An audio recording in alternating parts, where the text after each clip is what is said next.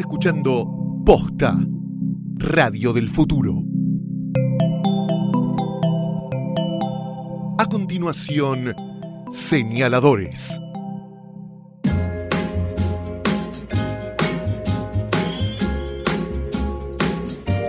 Hola a todos, capítulo 5 de Señaladores. Mi nombre es Eugenia Sicabo y estoy frente al bellísimo Nicolás Artusi. ¿Cómo te va, Nico? Eh, no, soy yo, eh. por lo de bellísimo tenés que ajustar los anteojos urgente. ¿Vos decís? Sí, en serio. Soy el de siempre. Soy el de siempre apenas un poquito, mira, hinchado acá por una avispa que me picó anoche. Es como cuando se ve el regreso después de las vacaciones de las eh, grandes figuras de la temporada televisiva que invariablemente vuelven más hinchadas y más jóvenes que en la temporada anterior. La avispa menemista. Exactamente. el síndrome de avispa menemista. Exactamente, de eso estamos hablando. ¿Cómo estás, Euge? Muy bien, muy contenta con el libro que elegimos para el Señaladores de hoy. Señaladores, capítulo número 5. Hoy tenemos a Samantha Schweblin con distancia de rescate. Pero lo más importante, por lo menos para mí en lo personal, al momento de acompañar la lectura, El café. es que haya café. Exactamente, con la My Cup de Gato Store, me vuelvo loco. Tengo la My Cup para acá y después tengo una Cup para el auto, porque justo en el, en el lugar del posavasos del auto entra justo la ah, que yo tengo. quiero otra, entonces quiero dejar Sí. una acá, claro. Eso está Claro, bien. la de acá es roja, la, La de señaladores, tiene la manga roja y la del auto tiene manga color beige, color café, En digamos. Señaladores, episodio 4, aprendí que esa cosita que sostiene las tazas se llama manga. Sí, sí, sí, sí. Eh, viene eso derivado de los eh, de las cafeterías estadounidenses que le ponen esa misma manga pero de cartón eh, grueso para que no te quemes cuando lo agarras, porque si no con el vaso de cartón finito te quemas. Exacto. Entonces, eh, hay una película muy, pero muy, muy, muy mala, protagonizada por Patrick Dempsey, que es el actor que hace de Doctor Encanto en Grey's Anatomy, que él hace de un tipo multimillonario y muy ocioso que se volvió rico inventando las mangas para vasos de café. Y que de entonces no laburó más, lógicamente. Y después viene, bueno, todo el tema del romance. Pero además hoy tenemos... Porque para leer hace falta café, en mi caso, pero también hace falta luz. Hace en el falta caso luz y de todo el tenemos mundo. como la lámpara más bonita del mundo. Sí. Esta Verdi Lamp. Sí, es como una lámpara tuitera, ¿no? Y claro, es como un pajarito de Twitter adentro de una de esas cositas que en general tienen nieve. Viste que si, Claro, si la agitás, cúpula. La cúpula de nieve, pero sin nieve y con lucecita. Sí, según dice la descripción clínica, es una lámpara táctil que podés llevar a todos lados sin cables porque la batería se carga con el USB de la computadora. Y además tiene un sensor para regular la intensidad de la luz con el tacto o el movimiento. Mira, ahora hacemos Dale, ¿verdad? luz suave, intensa, apagada. Es qué buen tacto, che, qué buen tacto que tenés, y es impresionante. Siempre- a mí me- antes de conocerte me habían dicho, no es una chica de mucho De tacto. mucho tacto, es uno de mis tacto. sentidos eh, Eh, favoritos. favoritos. sí. Está bien, el mío es el olfato, pero si querés después lo desarrollamos. Eh, podés entrar en gatostoro.com, ahí pones el código posta al hacer el checkout y vas a recibir un 30% de descuento, es un beneficio exclusivo para los socios de señaladores. Como señaladores es un club de lectura para escuchar, me Nos parece suena muy bien que tengamos descuentos. Es muy, muy, muy, muy obvio. Tenemos que tener eh, beneficios para nuestros oyentes y un abrazo muy, pero muy grande para los amigos de Gato Store que están siempre con nosotros y que nos acompañan en nuestros emprendimientos. Bueno, hoy tenemos distancia de rescate. Ahora te voy a pedir. ¿Tendremos vos- distancia de opinión con distancia de rescate? Mm, yo no lo había leído el libro, lo leí especialmente para este club de lectura, como imagino que habrán hecho muchos eh, lectores y oyentes. Ahora vamos a abrir el debate. Eh, antes de, que, de pedirte que nos cuentes de qué se trata, porque vos tenés la trama bien organizada en la cabeza, debo decir que para mí este episodio 5 marca un mojón, marca un punto de partida, o acaso la diferencia entre todos Qué los que hemos grabado. significante, mojón. Ambiguo. Tengo, Tengo miedo, no sé qué va a ¿Hoy venir después es? de esto. Hoy es miércoles, miércoles. como estrenamos todos los episodios, mañana tengo Lacan. Tenés Lacan, tenés mañana Lacan para anoto, anoto mentalmente la palabra mojón. Me, sien- me acuesto en el diván y le digo al psicoanalista. ¿Estaré mojón. en una etapa retentiva? Bueno, eso por puede ser también, ¿eh? Sí. Es un mojón para mí porque es el primero de todos los libros que hemos leído que lo descargué en el aparato de lectura, en el Kindle. Ah, lo leíste en digital. Lo leí en digital, exactamente, y lo marqué mucho, lo subrayé mucho y ahora estoy con las eh, marcaciones porque te permite ver solamente los párrafos subrayados. Y eso es maravilloso. El Eso es muy lindo. La verdad que Así si algo tienen los libros electrónicos es que te organizan después tus propios subrayados. Sí, exactamente, es como un libro resumido que tenés al final. Pero, pero bueno, eso después hablamos de leer en papel o de leer en, en, en, en tinta electrónica. Eh, es un libro eh, muy cortito, Sí, es una novela. una novela, es muy complejo en su narración también, pero me gustaría que nos cuentes de qué se trata. Bueno, Distancia de Rescate de Samantha Schweblin es una novela, empecemos por decir, distinta y sumamente perturbadora. Es la historia de Amanda, que es una mujer que llega con su hija chiquita de vacaciones a una casa de campo y ahí conoce a otra mujer llamada Carla y a su hijo David. Y mientras toman mate y se van conociendo, están en el mismo espacio, Carla le cuenta que su hijo tuvo una enfermedad y que desde entonces nunca volvió a ser el mismo. Y hasta acá podría tratarse como de una historia común, pero no lo es, porque según Carla, parte de su hijo ahora vive en otro cuerpo gracias a los, a los oficios de una curandera de la zona que lo salvó de la muerte.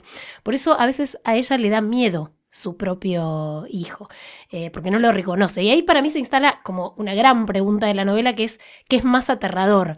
¿Perder a un hijo o perder su alma? Porque ella intuye que ese hijo ha dejado de ser su hijo. Ese es como el primer universo en el que se sitúa la, la novela.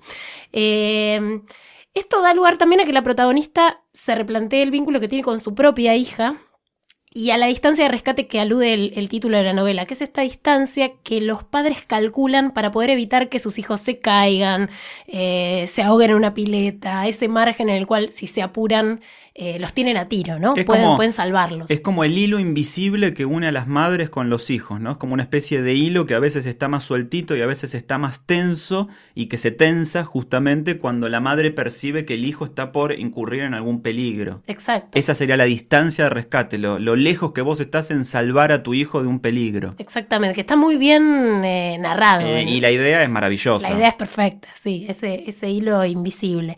Eh, también Schweblin tiene una escritura muy particular que hace que la novela pueda ser leída, por un lado como una historia de terror o una historia más en, en clave fantástica, en la que, bueno, parte de un ser puede abandonar un cuerpo a la manera de los fantasmas o de los espíritus, y por el otro como una historia en clave realista, porque no se sabe efectivamente si eh, lo que la mujer cuenta acerca de su hijo es cierto o si solo se trata de su fantasía. Entonces hay como dos claves de lectura.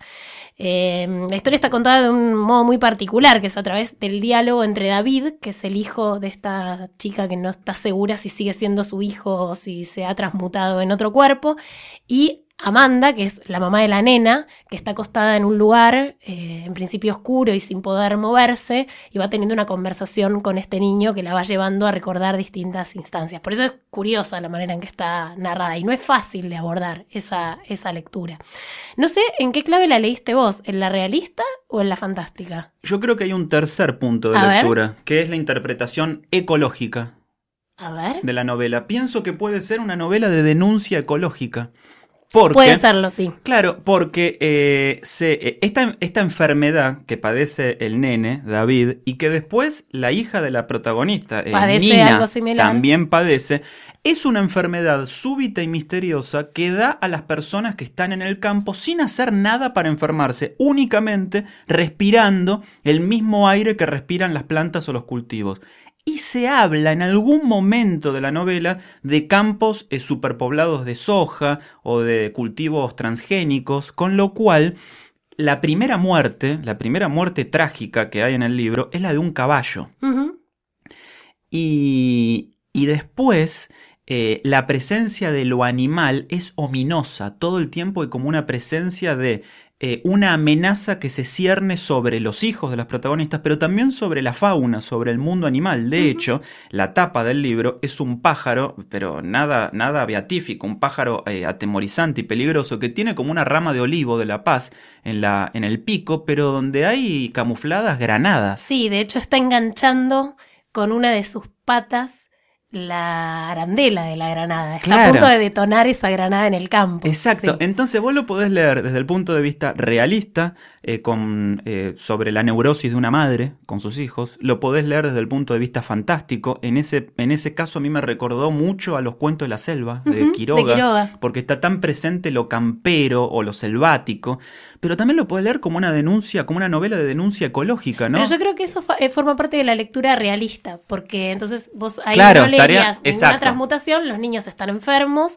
primero se muere un caballo, ese primer niño que ahora su madre no reconoce pero que salvó la curandera tuvo un contacto con Sí. ese caballo y estaría flotando en el aire los, los agroquímicos, Sí. los agroquímicos con los cuales hoy se cultiva la soja en la Argentina, que generan malformaciones no solo en los cuerpos, sino, si la lees en clave realista, en el carácter, sobre todo de los niños. Sí. ¿no? Ahora, respondiendo tu pregunta, yo elegí, desde el, desde el punto de vista del lector, leerla en términos fantásticos. Ah, yo también, Sí, claro. porque, sí. porque es muy, pero muy perturbadora, sobre todo en la idea de que lo monstruoso se esconde en lo cotidiano.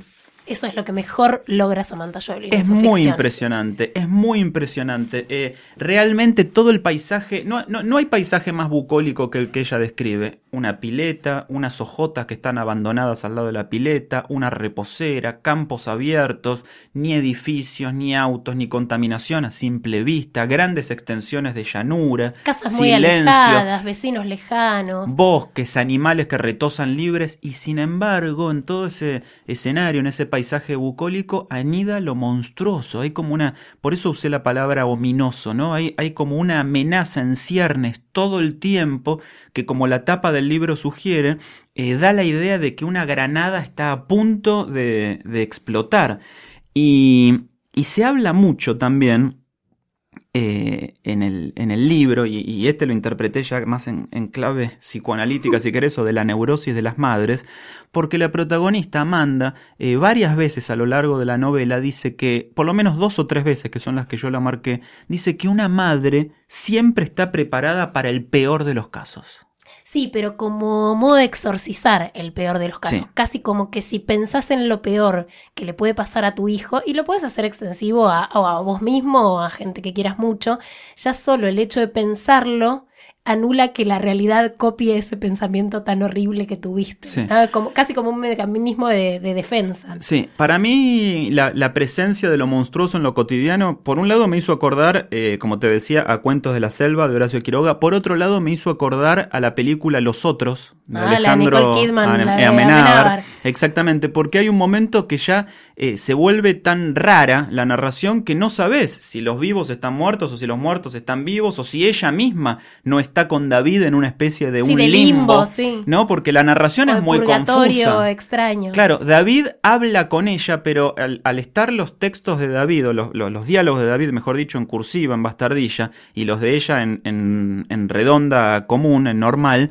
te da la idea de que la voz de él aparece también solo en la cabeza de ella. Entonces, uno tiene la sospecha de que si bien hay un entorno y un escenario muy realista en la novela, en realidad podría ser al revés. Podría ser que la realidad es la de los muertos y la fantasía es la de los vivos, o a la inversa. Bueno, hablaste de Los Otros, que es una película basada en el cuento de Henry James, de Otra Vuelta de Tuerca, y que también tiene ese paisaje enrarecido, en donde uno puede elegir por tantas claves de lectura que casi que el extrañamiento está en uno también Sí. a la hora de, de leer. Y hay algo que también, eh, para mí, Joelyn es experta en crear, que son los climas de tensión y de instalar eh, la sensación de, como dice la protagonista en un momento, tarde o temprano algo malo va a suceder, ¿no? En toda la novela está esta expectativa de lo inminente, que en algún momento se torna como insoportable. Las últimas páginas yo las tuve que leer como, por favor, por favor, necesito saber cómo termina esto, que es algo que es muy potente que suceda en una, en una novela tan corta, ¿no? Y en una novela que además tiene su cuota experimental en, en el modo en el que está eh, narrada. El terror, lo sobrenatural, lo inexplicable, estas preguntas que aparecen como, ¿y si un día tu hijo te dice, no soy yo? ¿No? Esas, eh, esos momentos como que, que siguen flotando en el aire y te sostienen en esa, en esa tensión de, de inquietud que a mí eh, por momentos se volvió, en el mejor de los sentidos, exasperante. Eh, a lo largo de la novela, a la vez, hay una presencia muy maligna de lo animal también, ¿no? Por un lado, se lo. Se lo eh, Y de lo natural. y de lo natural, Sí. porque por eso me hacía acordar a, a- a Quiroga, porque también la literatura suele, la literatura a lo mejor convencional o los cuentos de niños suelen este, mm, eh, poner siempre a los animales como los, los- los compañeros beatíficos del hombre, y acá hay una presencia amenazante todo el tiempo, ¿no? Del campo, de lo que está fuera de la ciudad. De hecho, todas las veces en las cuales Amanda se siente, la protagonista, particularmente amenazada, amaga con agarrar el auto y volver a la ciudad, donde se siente contenida, porque en el campo se siente amenazada. Sí, acá no hay lasis. No, no, y a lo largo, y a lo largo, y aparte la presencia de lo animal. Mira, me tomé el trabajo de anotar algunos de los animales que aparecen. Aparecen caballos, gusanos, pájaros, orcas, topos, monos, perros, patos, medusas y culebras a lo largo de la historia. Y, y no me parece casual que la Nunca elección... una mariposa, ¿no? Nunca una mariposa, y no me parece casual que eh, el elegido de todos estos animales para la tapa sea un pájaro. Que el pájaro en la mitología, eh, si uno eh, apela a los diccionarios de símbolos y tal cosa, siempre es señal de mal agüero. De ahí viene la expresión es un pájaro de mal agüero. En, la mit- en las mitologías de- de occidentales, siempre el pájaro representa algo malo, nunca algo bueno. Y si no, vean The Birds de Hitchcock. Claro. Fíjense de lo que son capaces Exactamente. esas aves. Exactamente. Así que acá esta idea del pájaro del- de mal agüero, este pájaro que viene a traer la mala suerte o que viene a avisarnos de algo malo que está pasando, o que está por pasar, mejor dicho, que está por pasar, está muy en sintonía con el ánimo de estas madres. De las dos, de Sí, Carla de y de dos. Amanda, que todo el tiempo están temiendo la desgracia inminente. Con lo cual, pienso, si abordás la novela desde el punto de vista realista, puede ser una novela sobre... eh, La el- enfermedad materna. Sí, sobre el- el- la depresión posparto. Porque las dos tienen hijos chiquitos y, y se cuenta desde que son bebés hasta que los hijos tienen 3 o 4 años. Y si la abordás únicamente desde el punto de vista realista, la podés interpretar como la locura de esas madres que sueñan, que fantasean, con tener a los hijos encerrados en una cajita de cristal pensando que así los van a proteger del mundo. Sí, incluso de ese síndrome de madres que enferman a sus hijos, si lo pensás en clave realista, porque son mujeres que es la profecía que se autocumple.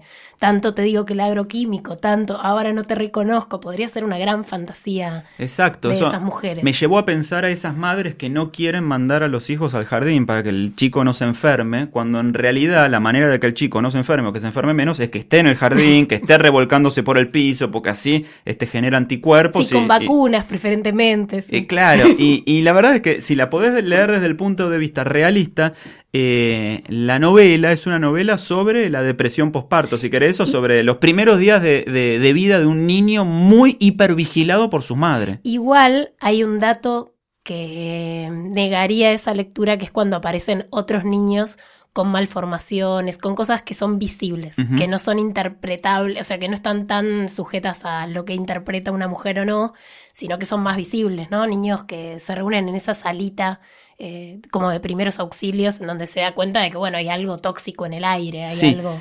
Pero en esa salita siempre hay madres, nunca hay padres. Y este, se- este fue, a lo mejor como lector masculino, el, el- el punto en el cual eh, me distancié, justamente, en el que planteé la, la- la distancia con distancia de rescate.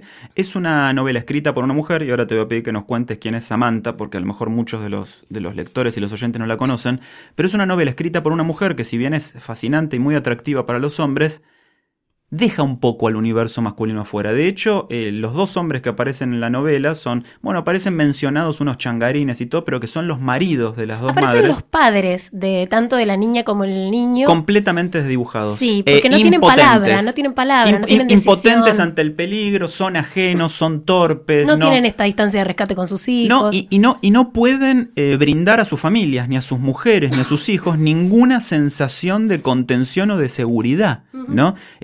No, por, por, no es que piense esto por, por la asignación tradicional de los sexos en los cual, a partir de la cual el hombre debe dar seguridad eh, a la mujer. No lo digo por eso, digo porque en toda construcción eh, familiar, al menos es deseable pensar que entre los padres haya un 50 y 50% de, de No, responsabilidad. pero son padres ausentes porque uno, el de la mujer que va de la ciudad al campo, está en la ciudad trabajando, ¿no? Es como está Uno está literalmente ausente. Sí, uno está literalmente ausente. Y el otro es un salame. Sí. Sí, es un salame. O sea, por eso te digo, para el lector hombre, digamos, y que no tiene en lo personal demasiada ligazón de inquietud o de interés por el universo de lo femenino, que para mí es completamente misterioso y ajeno como, como la vida extraterrestre, digo, eh, no encuentro demasiado eh, eh, punto de identificación. Y si tuviera que encontrarlo o que buscarlo forzado, con el único con el que me identificaría sería con el Con hijo. el niño. Con el Con- nene. sí, pero con David, también. claro, sufriendo, con David. sufriendo a una madre hiperpresente que todo el tiempo me está diciendo, abrigate que te vas a enfermar, abrigate que te vas a enfermar. Igual yo quiero hablar de, de David y de quién es David, casi como si fuera que, esté, que estuviéramos hablando de la serie Lost. Quiero hablar del final de esta novela porque cuando yo terminé la última línea dije, ah, tengo que volver a leerla en otra clave. Si optamos por la clave fantástica, ¿no? Eh, ese niño realmente para sobrevivir Que es la que elegimos nosotros. que es la que elegimos nosotros. Eh, si no quiere correr la misma suerte que el caballo intoxicado de agroquímicos que murió, eh, tiene que ceder su madre a la intervención de una curandera que le dice, tu hijo va a sobrevivir pero en otro cuerpo. Sí, pero para, déjame que haga Sí. un inciso. Es una decisión de la madre. ¿eh? Es una decisión de la madre. la el niño no madre, tiene decisión. claro, el niño no tiene decisión. La madre decide para salvarlo a cualquier precio. Decisión de la que después parece arrepentirse, pero es una decisión de la madre. Sí, es una decisión de la madre, exclusivamente. Entonces, si damos eso por sentado, entonces ese niño David no está habitado ya más por el hijo de esa mujer. No sabemos qué hay dentro de ese niño. Después tenemos a la hija de Amanda, que después de sentarse directamente en un charco de agroquímicos, está a punto de morirse y entonces su madre accede a llevarla a esa misma curandera y se podría eh, inferir que así como antes el hijo de Carla abandonó su cuerpo, ahora es su hija la que abandonó el suyo para depositarse precisamente en el cuerpo de ese niño, ¿no? Ujú. Estamos bien. Eventualmente. Y a, a jugar por el final, porque por eso cuando los padres de ambos niños se encuentran, que es el único encuentro entre esos dos varones, que hasta ahí estaban ausentes, se encuentran al final, y el nene, o sea, David, quiere subirse en la camioneta del padre de la nena. Y conoce perfectamente el auto, con lo cual sería la niña atrapada en el cuerpo de ese chico. ¿Me seguís? Sí.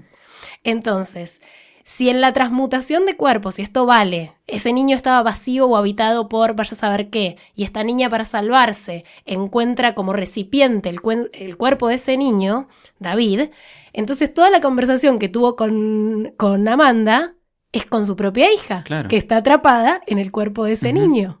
Entonces cambia el sentido de toda la novela, porque toda la conversación esa de la que hablábamos, de bastardillas, de que le va queriendo hacer avanzar en la historia, en realidad no está hablando con el hijo de otra mujer, sino que está hablando con su propia hija. Sí, o tal vez. En el- consi- en ese no, cuerpo. O tal vez consigo misma. Yo a o veces. tal vez consigo... Bueno, yo, esa es la eh, que vos también- sumás. Yo claro. la, la sumo así también. También pienso que puede estar hablando consigo misma. Por eso no hay líneas de diálogo. Por eso que aparece en, en- como decíamos hace dos semanas con Eddie Belgel, ¿no? Que, que se cuela en bastardilla la, la eh, voz de los ajenos, de los otros. Acá también, acá se cuela este, la voz de David, que acaso sea la de la hija o acaso sea la de ella misma.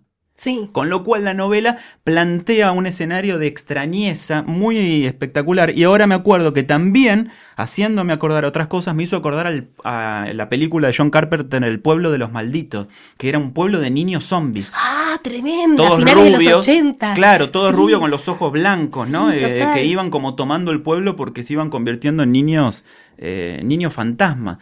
Con lo cual esa idea justamente de la distancia de rescate eh, resultaría siendo completamente eh, absurda o inútil porque ninguna madre puede ya proteger a su hijo de eh, el peligro de convertirse en un zombie. Sí, y de hecho, eh, la madre de la niña termina en, en una suerte de zombie, ¿no? Ella también es afectada por esta enfermedad o esto sobrenatural o como queramos llamarlo, porque por algo está tendida en esa cama sin poder moverse, hablando consigo misma, con su hija o con el niño vacío, hijo de la otra niña. Ahora, quedó pendiente, ¿quién es Samantha Schweblin? Samantha? Schweblin es una escritora argentina que tiene menos de 40 años, nació en el 78, su primer libro lo escribió en 2002, que fue El núcleo del disturbio, que tuvo un montón de premios.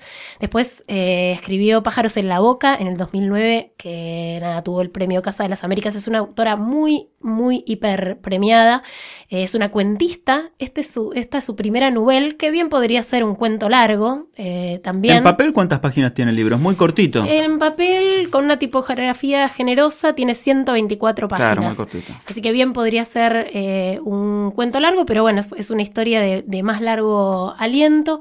Y tiene un libro que aprovecho para también recomendar, que se llama Siete Casas Vacías, que es de cuentos, fue su último libro de cuentos que ganó un premio importantísimo, se llama Rivera del Duero, eh, que nada, que son cuentos perfectos. Lo publicó Páginas de Espuma, que es una editorial chiquita acá, española, pero que está imprimiendo acá, así que si lo consiguen también eh, es... eh, recupera mucho de estas atmósferas enrarecidas y de la idea que mm, lo extraordinario, lo que más miedo da, lo que genera más extrañeza, está en lo más próximo. Esto lo maneja muy bien, ese registro de lo familiar que se vuelve enrarecido, ¿no? Es muy perturbadora esa idea de que el peligro radica en lo más cercano que tenemos, en los hijos o en la casa. Y, y acá justo tengo en el aparato, en el Kindle, que es donde lo leí, seleccionadas las, las, las partes que subrayé. Y hay una parte en la cual eh, Amanda, la protagonista, dice casi como confesándose ante la amiga, tengo una espantosa sensación de fatalidad. Y esa idea te acompaña todas las páginas Todas las de la páginas novela. de la esa novela. idea de que, está bien, pasaron cosas muy mal allá, pero lo peor todavía, Todavía está por no llegó. venir, ¿viste? Y entonces te genera una inquietud. Aparte que el libro es tan cortito que realmente acá también nos gusta medir cuánto tardamos en, en- en leerlo, el libro. Este es un libro que, que si tenés un poco de espíritu y de tiempo, una tarde libre, te vas a un bar, a un café y lo lees de una sentada. Sí, pero después tenés que volver a leer Sí, cositas. Es- sí. Ese es el engaño. Pero eso es lo, fa- lo Es fascinante también del que- libro. Que, que resiste tantas lecturas que estás tentado a revisar tu propia lectura. Sí, eso es muy fascinante del libro. Yo ahora estoy tentada a repasar mi propia lectura con tu tercera lectura de que La ella está hablando consigo. No, Ah, ella que está hablando consigo. Ah, sí, sí, sí. esa no se me había ocurrido. Sí, eso, eh, para mí siempre que... mm, No, y pero y al final, si eso es así, ¿qué pasa? ¿Vos qué crees? ¿Que el niño, o sea, que la niña está en el cuerpo del niño o no? En esa escena final en donde se quiere subir a la camioneta con su papá, si fuera la niña metida dentro del cuerpo del niño. A mí no me importa. ¿No te importa? A mí no me importa, no. No porque, porque yo le- la, la leí la novela desde el punto de vista de lo fantástico, pero de lo fantástico de la locura de una madre o de la neurosis de la madre, que ya se convierte casi en psicosis y casi en esquizofrenia. ¿Y pero no crees en los signos físicos de esa, de esa enfermedad? Como tenemos una narradora tan presente y, y con un punto de vista tan marcado, esos signos físicos podrían ser una distorsión también de su mirada, una mala interpretación de su mirada. ¿Y ¿no? los otros niños, los deformes? Y yo qué sé, y si los otros niños es una salita, una guardia sanitaria de un pueblo que atiende chicos que tienen gripe. Y cuando pasan los deformes, en realidad se habla solo de una deforme, que podría ser la que es la nena que atiende en el supermercado, que es la hija del- de la chica de la cajera del supermercado. Es la única en realidad que está descripta. Y la deformidad que tiene no es sobrenatural ni mucho menos. Podría ser una, Sí, una sí, chica que claro. nació eh, con hidrocefalia, ¿no? Porque habla justamente de lo grande que tiene la cabeza. Digo, me parece que la novela es tan sutil y tan compleja que en lo personal sería como, como una pena restringirla a la mirada realista. Y la mirada fantástica o fantasiosa, si quieres, es tan amplia Y son múltiples, y claro. son múltiples que cuando terminó yo elegí no forzar una respuesta. No, no, no Yo ele- elegí que sí, que, que, que está ahí adentro. Y- pero- Es- pero esa eso- niña quedó atrapada en ese Claro, pero cuerpo eso, de niño. eso es lo genial, es un libro Elige tu propia Sí, aventura. es un libro en el cual vos podés elegir prácticamente el final. Y eso es algo tan, tan notorio de, de- de la literatura de calidad como esta. La semana pasada hablábamos de Cinco Esquinas, el libro de Vargas Llosa. Ese que no nos gustó nada. que no nos nada, gustó nada, nada, nada. y que es tan unívoco, ¿no? Lo podés leer solo de una manera y casi como si fuera una nota larga de una revista mala. Mala. Exactamente, donde no tiene ningún pliegue. Me sí, parece no que hay segunda lectura, no hay intertexto, Nada, no hay nada, nada. Y en cambio, esta novela es brillante en eso, en los pliegues, ¿no? Es como una especie de origami que se va desplegando, ya que tiene tanta fascinación por los animales. es, un, es, un, es un animal resumido en un, en un origami que se va desplegando y que va todo el tiempo, o como en la película Inception, ¿viste? Va como plegándose la realidad y Sí, por eso yo desplegándose. dije Lost al principio, Claro. ¿no? Como pregunta más pregunta más pregunta y no te cierro y no te cierro. Pero por y otro eso lado- justamente es lo que más cierra. Claro, pero por otro lado, si sos un, un lector ansioso, que sos de los que siempre exigen respuestas al autor y que no es este amigo de los finales felices, la podés leer como una novela realista, este, y con el eh, interpretada desde el punto de vista de un gran monólogo interior del diálogo que tiene una tipa que vuela de fiebre en la guardia de un hospital. Totalmente. Así que eh, es este eh, sensacional la novela Samantha de, Samantha eh, Schweblin, Distancia de Rescate. Me animaría a decir, acá el único punto de disidencia que creo que tenemos es que es una novela mm, eh, muy femenina, acaso más para mujeres que para hombres. Bueno, no sé, este, tenemos puntos de vista situados. Sí. Soy una mujer y sos un varón, pero no sé Sí. si somos el universal de eso. Me parece que no, que, que resiste para todos. Eh, el otro día hablaba con un alto ejecutivo de una editorial que me decía que el 70% de los, De, eh, las de- lec- de de- los del lectores público- somos mujeres. Mujeres y más de 40, el 70%. ¿Sabes Así que Cuando se somos piensa- minoría los hombres. Cuando se piensa en lectores, habría que pensar en lectoras a nivel mundial. Habría Claro. que decir lectoras como genérico de Sí, lectores. Exacto. Hasta lo podríamos poner en práctica. Y bueno, en lo estos podemos hacer. Exacto, lo podemos hacer porque 7 de cada 10 personas que leen son mujeres. Así que este es un libro eminentemente para mujeres, pienso yo, que Porque no es para expulsa. lectores. Claro, que no expulsa a los hombres, pero con los cuales no, nos, no tenemos tantos puntos de identificación. Eh, ex- excepcional. Pulgar arriba, arriba, arriba, ¿no? Como todo bien. Distancia de rescate y me alegro mucho de que la primera mujer y la el primera autora argentina eh, que elegimos acá en Señaladores nos haya dado semejante alegría. Como la coda final, el epílogo de este episodio 5 de Señaladores, para mí fue uno distinto porque leí en Kindle. ¿Cómo te llevas vos con el lector de libros electrónicos? Yo tengo un Kindle Paperwhite, que son los que tienen tinta, lo que se llama tinta electrónica, que es blanco y negro. Solo se puede leer y me llevo muy bien, sobre todo cuando viajo, porque es el modo de llevarme un montón de libros en un solo libro. Y además se puede leer al sol, se puede leer sin molestar al otro en la cama. Eh, nada, me, llevo muy bien, la verdad. ¿La batería dura un mes? La batería a mí me dura menos. que Ah, en mes. este dura un mes, porque yo no tengo el Paperwhite, tengo el que es eh, la generación anterior, tercera generación, no es eh, pantalla táctil. Claro, el mío es todo táctil, no tenés ni un botón. Claro, eh, con la pantalla táctil siempre dura menos. Sí, igual me dura dos semanas dándole Sí. parejo, sí, sí, sí, es, es bastante durable. Y hay dos cosas que me encanta, que era lo que vos comentabas antes, esto de poder subrayar y que después te queden como notas todos tus subrayados al final del libro, que puedas hacer búsquedas al interior del libro por palabra, eso es maravilloso, es porque te acordás de dos palabras de una frase que, Sí. que querés volver a esa frase, poner las dos palabritas, es como un buscador interno buenísimo. Y también me gusta que es lo que yo hago como leo los libros, que es que le marco las, las hojas, o sea, doblando las orillas del libro, que tenés algo que te hace lo mismo, que te Sí. hace el dibujito de la orillita marcada. Sí. Entonces, eso me, me parece También bien. tiene diccionario y traductor. También. Eso es una cosa buena, entonces si vos este, tenés alguna duda, si lees en otro idioma, eh, lo puedes traducir en el momento. Vos, no me acuerdo si en este episodio o en el anterior te declarabas como una mujer muy táctil.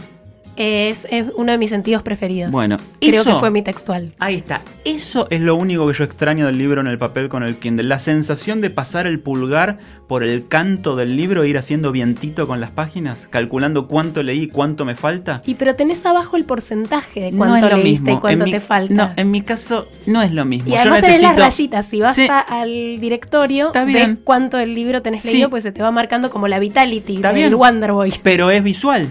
¿Es visual? Yo necesito el estímulo táctil. Y Para no, mí es muy importante lo táctil. Eh, por eso es lo único en lo que pierde el Kindle frente al libro, me parece. Necesito el estímulo táctil, hacer así, vientito, ¿viste? Agarrar el libro así, hacer esto. ¿Escuchás? Ahí.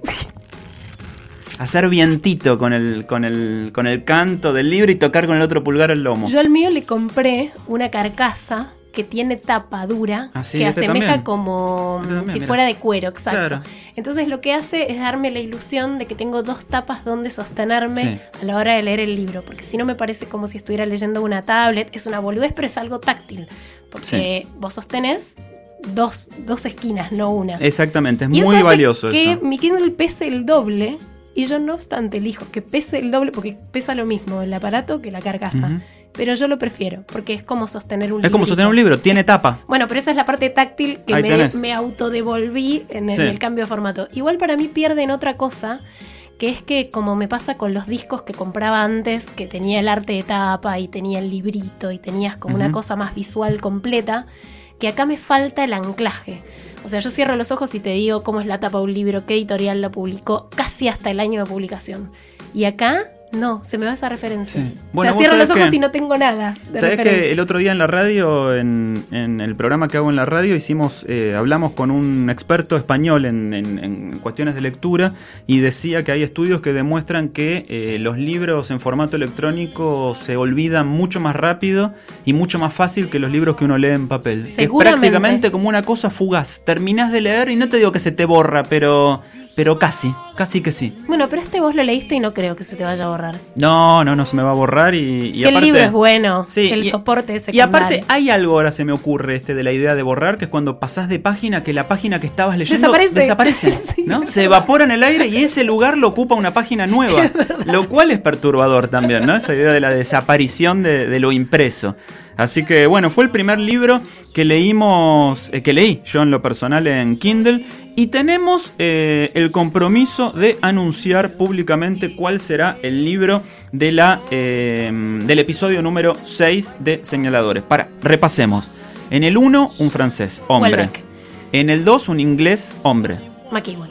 En el 3, un francés, hombre. Sí, Edward Lewis. En el 4, un latinoamericano, hombre. Vargas Llosa. En el quinto, una mujer argentina. Samantha Schweblin. Yo creo que si tenemos en cuenta la geopolítica de los bestsellers, nos falta un yankee. Y sí, hay que viajar a, a Norteamérica, te Bueno, anticipo. ¿Con quién, che? Vamos a viajar con Dan Marlowe y su policial que se llama El nombre del juego es Muerte. Es el primer policial, además, que vamos a Ah, leer en me Señaladores. gusta. Me gusta porque el público lector argentino tiene una, una afición muy grande por los policiales. Sí, este es un policial que empieza y termina, no es una saga y es una novela que originalmente se publicó en 1962 que se tradujo el año pasado acá en Argentina, que además tiene una traducción local, lo cual la hace muy amena para ser leída y para mí es un gran rescate.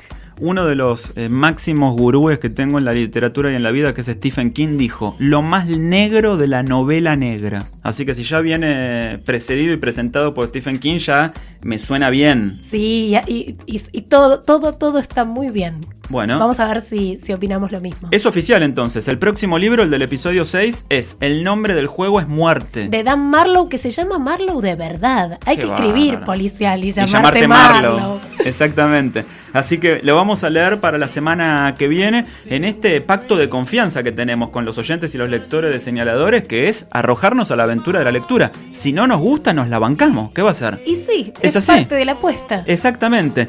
Eh, para la semana que viene vamos a leer este libro y vamos a tomar café, como siempre, en la My Cup de Gato. Gracias, amigos de Gato. La mía es la roja, la tuya es la Verde, yo sigo jugando con este pajarito enjaulado en esta luz hermosa.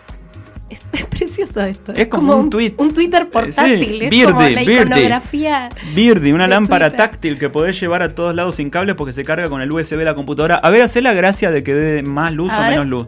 Una, dos, y te la apagué. Eh, acá está. Evidentemente es muy táctil, Sicabo. Che, eh, los invitamos a todos ustedes a pasar por gatostore.com, el sitio de gato. Ahí ponen el código posta al hacer el checkout y tienen 30% de descuento. Es un beneficio exclusivo del Club Señaladores, que es un club de lectura para escuchar, así que es muy sensato y muy natural que tenga beneficios para sus socios. Y recuerden que podemos seguir discutiendo de libros en nuestra página de Facebook. Señaladores. Exactamente, arroba eugesicabo, Eugenia Sicabo. Eugenia Sicabo, eh, arroba sommelier de café con doble M. ¿Tenés eh, Instagram vos, Euge? Sí, arroba Eugenia Sicabo. Soy originalísima con mis nicks. Está bien, bueno, tenés una eh, coherencia en redes sociales. Yo soy arroba sommelier de café también en Instagram. Nos reencontramos la semana que viene en posta y llegamos a la última página de este episodio con la palabra que culmina todas nuestras aventuras literarias. Fin.